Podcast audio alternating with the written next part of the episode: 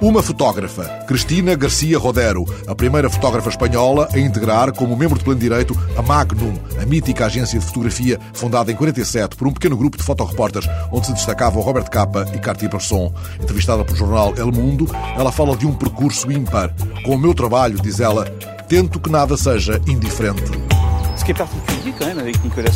Um retrato geográfico. Assim se referiu o porta-voz do PS francês à emissão de A Visage de Couvert na France 5 ontem à noite. O retrato de Sarkozy, feito por Christian Malard e Bernard Vaillot nos jardins e nos salões do Eliseu, é considerado pelo porta-voz do PS como um sinal de deriva antidemocrática e um retrato geográfico digno de uma república das bananas.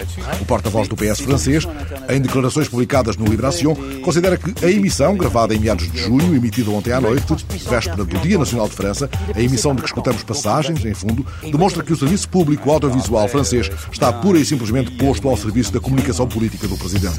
Liberação recorda que Sarkozy escolheu este ano romper com a tradicional entrevista do 14 de julho, participando na emissão da France 5, com uma entrevista acompanhada por testemunhos de chefes de governo estrangeiros, amigos e conselheiros políticos do Eliseu.